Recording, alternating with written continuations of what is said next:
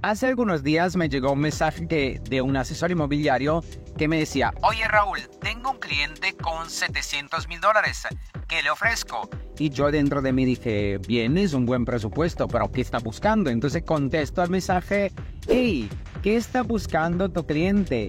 Y el asesor inmobiliario me dice, Raúl, no lo sé, solo me dijo que tiene 700 mil dólares. Esto es uno de los errores comunes que hacen los asesores inmobiliarios. Excelente que tienes 700 mil dólares, pero comenta un, un poquito.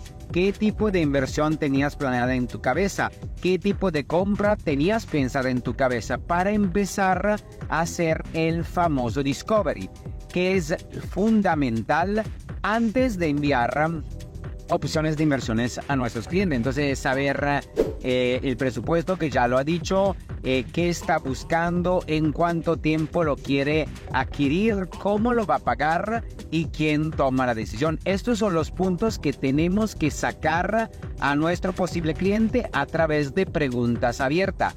Si hacemos esto, entonces después eh, me podía escribir otra vez esta asesora y decirme, oye Raúl, tienes 700 mil dólares, busca una villa en Tulum en preventa y tiene el capital para adquirirla ya. Entonces ahí yo diría, ah, ok, tengo tres, cuatro opciones, te la voy a enviar. Entonces eh, tomen en cuenta este tips. Siempre, siempre, siempre hacer un discovery a un cliente antes de enviarle opciones.